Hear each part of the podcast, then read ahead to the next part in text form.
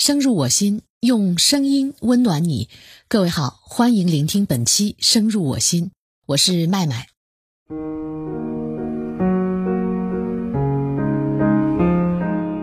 前不久，央视主持人赵赫因为癌症去世。经常看央视经济频道的朋友，对主持人赵赫应该不会陌生。他稳健的主持风格、深厚的主持功底和对财经新闻独特的解读视角，都给观众留下了深刻的印象。哪怕不经常看央视财经频道的，应该也对赵赫主持过的“三幺五”打假晚会有所印象。从1991年到2000年，赵赫曾经连续主持了十届“三幺五”晚会，赢得了全国观众的赞誉。天生对嗓音极其敏感的我。对赵赫老师深厚的男中音印象特别深刻，然后就是他严肃中正的面庞。记忆中的赵赫一直都是《经济半小时》节目的主持人，也是因为他的突然离世，我才知道，从1987年开始，他就担任《经济半小时》的主持人和编辑工作了。赵赫曾经获得过中国播音主持金话筒奖。和全国德艺双馨电视艺术工作者称号，对于一名主持人来说，这两个奖项意义非凡。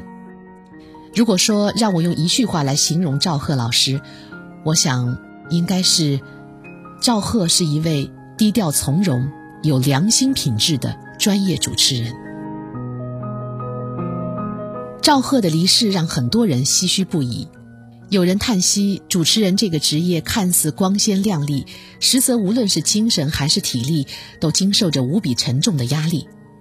也有人叹息，为何如此低调谦和、正直醇厚的人会罹患癌症，永远消失于我们的视野？还有人会因此感叹：既然生命如此脆弱，生活如此无常，那么我们就应该好好的珍惜自己和身边人。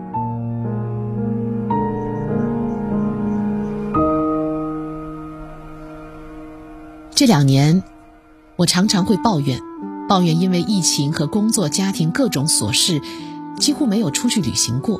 大脑当中可以去延展或是思考的内容几乎是空白，哪怕是某块陌生土地上空冲我招手的白云都没有见过。后来我看到一句话：要么旅行，要么读书，身体和灵魂必须有一个在路上。我想。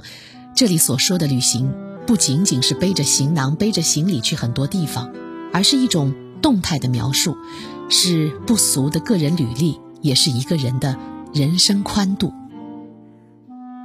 四川五幺二地震的时候，有一个年轻人去了青川做志愿者，他差点摔下了山崖，丢了性命。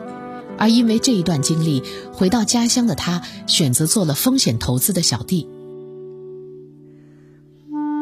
音乐人高晓松出身于高知家庭，三代都毕业于清华大学。他母亲曾经背着一个帐篷游遍了欧洲，而他妹妹骑着摩托车穿越过非洲大陆。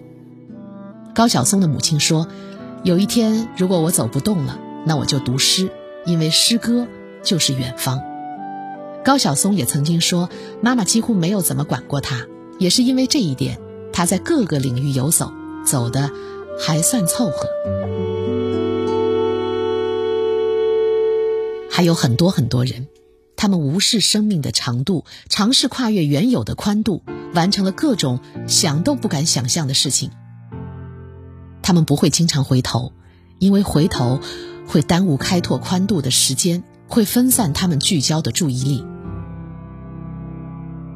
不得不承认啊，疫情这两年，我们的圈子比以前小了，甚至有些闭塞。疫情这两年，我们的神经也比以前敏感了，有时还会有一些悲观。疫情这两年，我们对生死的理解更加深刻了，但是似乎对自己的要求也更加颓废了。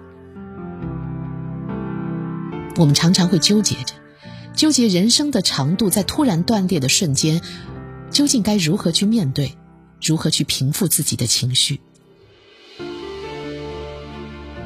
儿子前两天跟我说。妈妈，放假第一天，我要和同学们一起去逛街。我说为什么要一起逛街呢？他说，因为我们几个同学都是社恐，要互相壮胆。我有些费解。一个年轻的朋友最近常说，在家宅的时间实在太长了，偶尔下楼去吃碗面，坐在前后左右吃面的陌生人，都会让他感觉喘不上气来。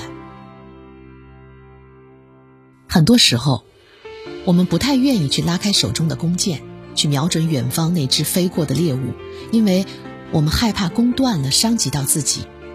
但是，不用力去拉开这把弓箭，你就不可能抬头看到天上向你招手的那朵白云，更加不可能感受到收获猎物的那份喜悦。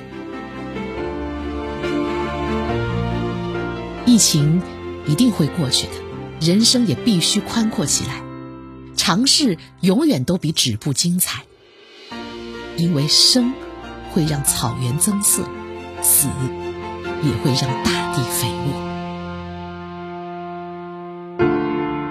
感谢聆听本期《生入我心》，我是麦麦，下期见。